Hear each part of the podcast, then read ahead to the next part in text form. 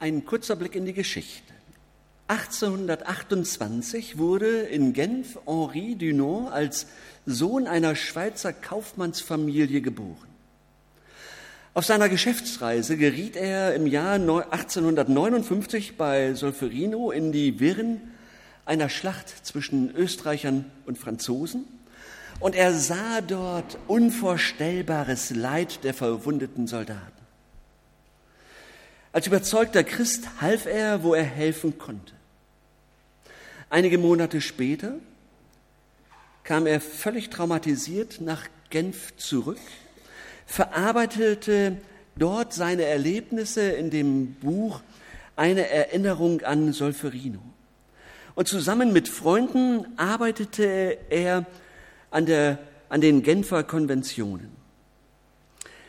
Es kam zur Gründung des Roten Kreuzes. Und über all dem vernachlässigte er nun seine Geschäfte und es kam zum Bankrott des elterlichen Betriebes. Nahezu mittellos reiste er dann durch Europa, um für seine Ideen zu begeistern und andere ernteten dann die Lorbeeren. Sein bester Freund botete ihn aus und wurde dann Präsident des Roten Kreuzes und war weltweit geachtet. Dinor dagegen zog sich zurück, geriet in Vergessenheit und lebte nahezu 30 Jahre unbeachtet und auch verbittert in Heiden im Appenzeller Land. Erst 1901 wurde eine Zeitung auf ihn aufmerksam und bewirkte, dass er für sein Lebenswerk doch noch den Friedensnobelpreis bekam. Vergessene Helden, fast vergessen. Und ich möchte euch heute einen Mann vorstellen, einen König des Alten Testamentes, einen König, der dem Volk Israel eine Erweckung brachte, eine neue Hinwendung zum lebendigen Gott. Es ist ein Mann, den man gar nicht so richtig kennt. Dabei sticht er unter den Königen in Israel heraus, weil er nach den Maßstäben der Bibel wirklich zu feiern ist. Denn er tat, was dem Herrn gefiel. Aber er war eben auch so ein Held, den man nicht unbedingt sofort auf dem Schirm hat, der eher in Vergessenheit geraten ist und doch so viel Gutes bewirkt hat. Aber dieser Mann hat eine hochinteressante Lebensgeschichte. Nachzulesen, so zweite Chronike 33, 34. Da finden wir einiges davon. Und ich zitiere ab und zu einige Verse.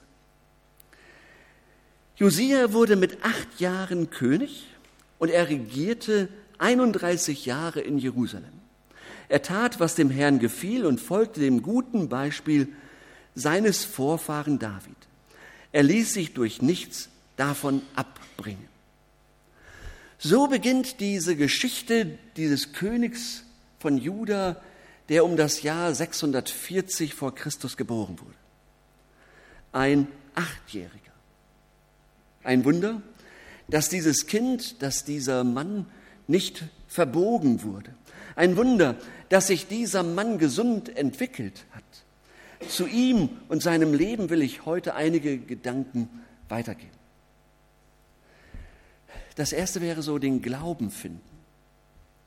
Ein Wunder ist ganz bestimmt diese Tatsache, dass dieser junge Mann, dass dieser junge König zum Glauben an Gott findet, denn von seinem Vater und von seinem Großvater werden schlicht und ergreifend schreckliche Dinge berichtet. Josias Vater war Amon und sein Großvater war Manasse. Manasse regierte 25 Jahre in Jerusalem und tat, was der Herr verabscheute und übernahm die schrecklichen Bräuche der Völker, die Gott aus dem Land vertrieben hatte. Er baute die Höhlenheiligtümer wieder auf, die sein Vater Hiskia zerstört hatte. Er errichtete wieder Altäre für Baal, und stellte heilige Pfähle auf. Er betete die Sterne an und er verehrte sie. Sogar in den Tempel brachte er die Altäre Baals wieder ein. Und dann begannen die Menschenopfer. Zauberei, Wahrsagerei, unvorstellbar, welche heidnischen Religionen in Jerusalem alles Platz hatten. Unvorstellbar der Götter- und Sternenkult der Könige im Volk Gottes. Josia, er stammt aus einem absolut unfrommen Elternhaus. Seine Väter waren Gotteslästerer, Satanisten, Zauberer, die Menschenopfer brachten. Tief verwurzelt in okkulte Praktiken. Väter, die über Gott lachten und ihn verachteten. Und mit 16 Jahren beginnt Josia, Gott zu suchen. Man fragt sich, wie kann das sein? Ich habe jetzt vor kurzem gelesen in den fünf neuen Ländern, dass sich Jugendliche plötzlich für Konfirmandenunterricht wieder interessieren. Da sagte jemand äh, ein Lob auf die Pubertät, weil man da immer das Gegenteil machen will, was die äh, Erwachsenen oder die Eltern machen. Ja? Ja. Also Josia sucht nach Gott. Und wie kommt es nur, dass Josia nicht so wird wie seine Väter? Liegt es vielleicht an der Mutter Jedida? Hört er vielleicht in seiner Ausbildung zum König von David hat er eine Abscheu vor seinem Vater und dem, was der tut? Ich weiß nicht, aus welchem Elternhaus ihr kommt. Ob in eurem Elternhaus über Gott nachgedacht wurde oder nicht. Vielleicht kommt ihr aus einem frommen Elternhaus oder habt fromme Eltern, fromme Großeltern. Vielleicht spielte aber Religion auch so gar nicht die Rolle. Vielleicht war man auch abgeneigt gegen alles Fromme. Ich möchte sagen, jetzt, hier in dieser Stunde ist das völlig egal. Weil Gott einen Weg mit dir hat, mit dir persönlich. Das ist das Starke. Da kann gewesen sein, was will. Gott ist jetzt hier gegenwärtig. Gott hat einen Weg, seinen Weg mit dir persönlich. Und da können ganz viele Dinge, ganz viele Gedanken an dir zerren. Und jetzt bist du hier und hörst Gottes Wort. Hast die Chance, Gott zu erleben, zu verstehen, zu begreifen, dein Leben ihm hinzuhalten. Wir leben eben nicht von dem Glauben oder Nichtglauben der Eltern oder Großeltern oder vom Glauben des Mannes oder der Frau. Wir wollen uns aber auch nicht herunterziehen lassen von dem Unglauben, den wir vielleicht bis jetzt erlebt haben, sondern wenn es gut läuft, möchte ich euch einladen zu diesem Glauben an den lebendigen Gott. Denn er hat einen Weg für dich. Also den eigenen Glauben finden. Ein zweites, was Josia jetzt erlebt, Gott suchen und finden. Im achten Jahr seiner Herrschaft, also mit 16 Jahren, fängt er an, den Gott seines Vaters, Ur, Ur, Ur, keine Ahnung, Vaters David zu suchen und mit 20 reinigt er Juda und Jerusalem von den Opferhöhen und den Bildern der Ascherer. Und vielleicht bist du, sind sie auf der Suche nach Gott, vielleicht auf der Suche nach Halt und Sinn im Leben, nach Antworten, die im Leben auch tragen. Vielleicht bist du aber auch schon lange der, äh, bei Jesus.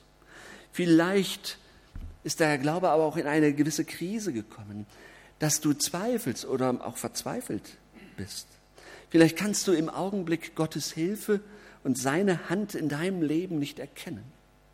Vielleicht ist er dir im Laufe der Zeit fremd geworden, weil so vieles passiert ist im Leben. Und wo immer du auch jetzt stehst, du darfst, du kannst neu anfangen, Gott zu suchen. Denn wer ihn sucht, der wird ihn finden. Und eben mit 20 Jahren fängt Josia an, in Jerusalem und in Juda klar Schiff zu machen. Vier Jahre dauert die Suche von Josia nach Gott. Vier Jahre, in denen er sich fragt, welchen Weg er gehen möchte, welche Ziele er hat, wo er hin, wo er ankommen möchte. Und er entscheidet sich dann frei für Gott, den er kennt. Und er stellt nachher fest, den er doch noch gar nicht so gut kennt. Aber er sagt, ihm will ich folgen, ihm will ich gehören. Und das kann man nun dann auch an seinem Leben ablesen. Denn ihm ist klar, ich will nicht nur glauben, oder er will nicht nur glauben, er will das Leben, was er glaubt. Er will nicht nur irgendwie eine Überzeugung haben, sondern er will auch das tun, was seiner Überzeugung entspricht. Heute würde man sagen, er will nicht nur Christ sein, sondern er will als Jünger Jesu leben. Sein Christsein soll Auswirkungen haben, soll ein Lob sein für Gott. Sein Glauben findet Gestalt in seinem Leben. Und dann kommt wirklich Bewegung in sein Leben. Er fängt an zu handeln. Er beseitigt im eigenen Leben die fremden Götzen. Und als König sorgt er dafür, dass im ganzen Land eine götzenfreie Zone entsteht. Sein Glaube verändert sein eigenes Leben und das Leben seiner Umgebung. Gründlich räumt er mit den Götzendiensten auf, mit den Sünden im eigenen Leben und im Leben seines Volkes. Und er macht doch den Job der Priester. Die wären doch eigentlich dafür zuständig und da passiert nichts. Das ist bitter. Aber Gott hat einen Weg. Gott schafft sich und seinem Wort, seinem Willen immer auch Raum und einen Weg. Und das finde ich faszinierend. Und wenn wir manchmal denken, oh, wie soll da was passieren? Gott kann und schafft einen Weg. Finde ich klasse. Alle geistlichen Glaubensaufbrüche, alle Erneuerungsbewegungen des Glaubens, alles Neuentdecken Gottes im Leben von Menschen und Gemeinden begann damit, dass Menschen erkannten, wer sie vor Gott sind. Menschen, die mit ihrem Leben nicht zu Gott passen, die gegen Gottes Willen handeln, die jeden Tag schuldig wurden die auf Vergebung angewiesen sind. Und sie haben sich dem gestellt und einen anderen, einen völlig neuen Weg eingeschlagen. Die Bibel hat dafür ein altes Wort. Buße. Eine Umkehr des Herzens um 180 Grad. Das bei Gott neu entdeckte sollte auch dann sofort umgesetzt werden. Und das hatte Folgen für das ganze Leben.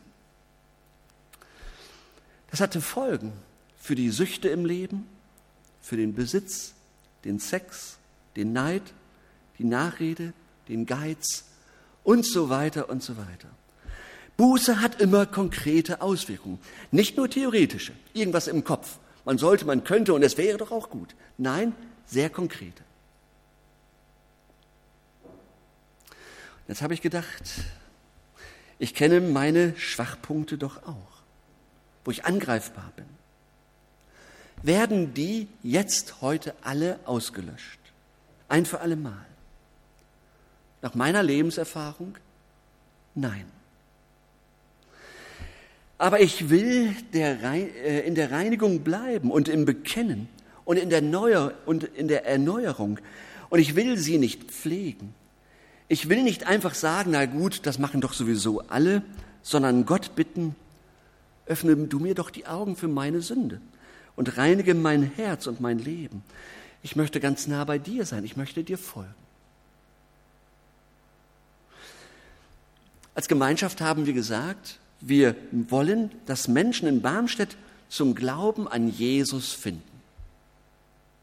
Wie kommen wir denn dahin? Wie kommen wir auf diesen Weg? Ich glaube, der beste Weg ist es zunächst einmal, dass wir selbst eine neue, tiefe Begegnung mit dem lebendigen Gott haben. Uns unser, unser Leben ihm hinhalten. Jede Erweckung ging eine gründliche neue Hinwendung zu Gott voraus. Das kann hart werden, weil man dann plötzlich ehrlich wird, sich selbst gegenüber und Gott gegenüber. Und das ist heilsam. Das macht nicht kaputt, sondern das macht neu und das richtet auf. Und das ist das Starke. Es richtet nicht hin, sondern es richtet auf. ein drittes die Liebe Josias zum Tempel Gottes. Da heißt es im 18. Jahr seiner Herrschaft, als er das Land und das Haus des Herrn gereinigt hatte, sandte er Schaffan, den Sohn Azaljas, und den Stadthauptmann Maseja und den Kanzler Joach, den Sohn des Joachas, das Haus des Herrn seines Gottes auszubessern. Also da sind schon bedeutende Leute dabei, sogar ein Kanzler dabei. Ich habe noch mal bei Google geguckt, Kanzler äh, Joach, ähm, die, ich glaube, die dritte, äh, äh, der dritte Hinweis war dann Kanzler Schröder. Ja, aber hier ist es äh, äh, doch noch jemand anders. Ich wollte damit sagen, hohe Leute werden geschickt. Das war dem Josia so wichtig, dass er jetzt nicht gesagt hat, komm, äh, äh, geh, du da mal hin, hat das irgendwie ganz niederdelegiert, sondern da kommt eigentlich sein, die Regierung dahin. Die sollen da gucken. Die sollen in den Tempel und gucken. Mit 26 Jahren wird Josia klar, dass der Tempel in keinem guten Zustand mehr ist. Und er sorgt dafür, dass alles instand gesetzt wird. Für ihn und seine Knechte bedeutet das eine Menge konkreter Arbeit. Und wir wissen aus dem Alten Testament, dass der Tempel immer auch ein Bild für die Gemeinde ist. Wenn wir das übertragen, erkennen wir, dass Josia eine Leidenschaft für den Tempel, für die Gemeinde Gottes hat. Und wir würden sagen, heute sagen für die Gemeinde Jesu. Ihn jammert es zu sehen, dass Dinge nicht in Ordnung sind. Es jammert ihn zu sehen, dass Aufgaben brach liegen. Und er lässt sich dazu bewegen, am und im Tempel zu arbeiten. Erweckung im Tempel führt immer dazu, dass man gerne mithelfen möchte, den Tempel, die Gemeinde Jesu zu bauen. Josia erkennt seine Verantwortung für den Tempel. Dort, wo Gott angebetet wird, ist sein Platz und dort muss er mithelfen. Er packt an, dass Glauben in Israel gelingen kann. Ein privater Glaube, der sich nur um das eigene Ich dreht, den kennt Josia nicht. Ein privater Glaube ist für Josia nicht vorstellbar. Glaube ist Mitverantwortung für den Tempel und für das Land, für die Stadt, dort, wo er wohnt, für die Gemeinde Gottes, auch heute. Ein viertes Gott, das Wort Gottes wird neu entdeckt.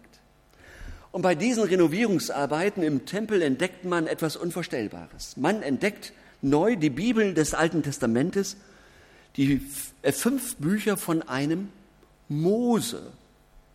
In Juda waren sie bis dahin verschollen, sie waren untergegangen. Man feierte zwar Gottesdienste, aber man kannte die heiligen Rollen nicht mehr, die heiligen Schriften nicht mehr, das Bundesbuch vom Sinai nicht. Beides war verschollen, irgendwo abgestellt, irgendwo in einer Rumpelkammer dann doch zu finden. Für den äh, täglichen Gebrauch jedenfalls völlig belanglos. Und dann entdeckt man zufällig die Bibel des Alten Testamentes. Josia ist 26 Jahre alt und hat noch nie solch eine Schriftrolle in der Hand gehabt.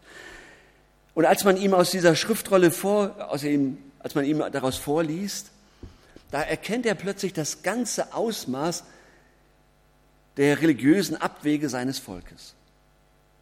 Beim Studium des Wortes Gottes trifft ihn dieses Wort mitten ins Herz. Sein Glaube bekommt neue Impulse durch das Wort des lebendigen Gottes. Er richtet sein Leben und das seines Volkes auf den Gott, den er sechs Jahre zuvor gefunden hat.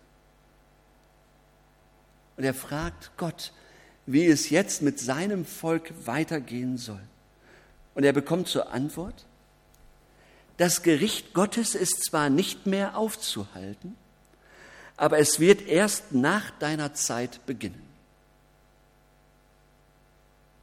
Muss man sich mal auf der Zunge zergehen lassen. Gericht wird kommen, aber erst, Gott verschiebt es, nach deiner Zeit, Josia. Da kann man jetzt depressiv werden.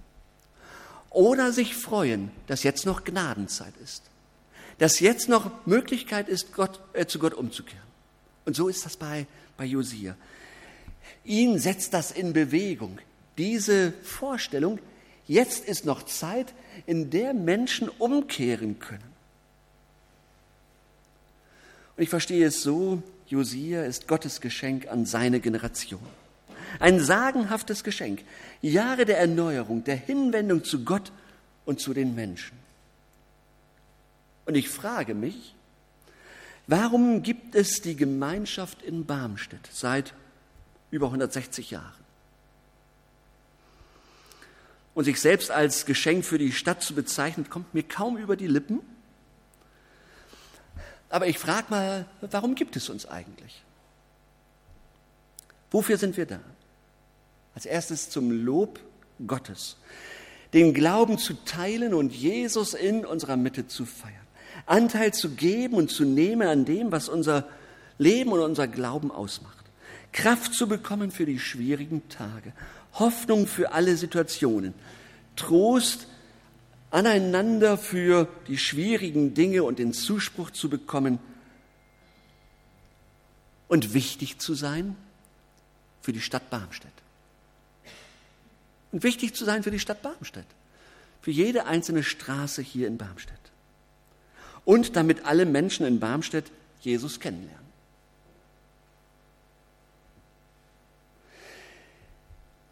Jetzt könnten wir auf Statistiken zurückgreifen, letzte Woche, die uns sagen, dass die Kirchen immer kleiner werden. Ich habe Schwierigkeiten, ich kann mich kaum gut, nicht so gut damit anfreunden, mit dem Gesundschrumpfen, gesund Schrumpfen der Kirche. Aber ich verstehe den Gedanken der Klarheit, endlich mal zu sehen, wo wir geistlich stehen und mit wem man zusammen geistliche Gemeinschaft haben kann. Und ich möchte nicht zufrieden sein, wenn in unserer Gemeinschaft relativ viele Menschen sind. Wir aber ja noch freie Stühle haben und nicht nur, weil, weil jetzt etliche im Urlaub sind aber es können und dürfen doch noch Menschen zu uns kommen. Nicht damit wir uns gut fühlen, damit die Stühle gefüllt werden, sondern damit die Menschen Jesus begegnen. Was bieten wir nicht alles an? Kinder- und Jugendgruppen, Haus- und Bibelkreise, Sisterhood und Männerzeit und Gästegottesdienst, demnächst den Sinnenpark, Sofa und jetzt ganz, ganz viel.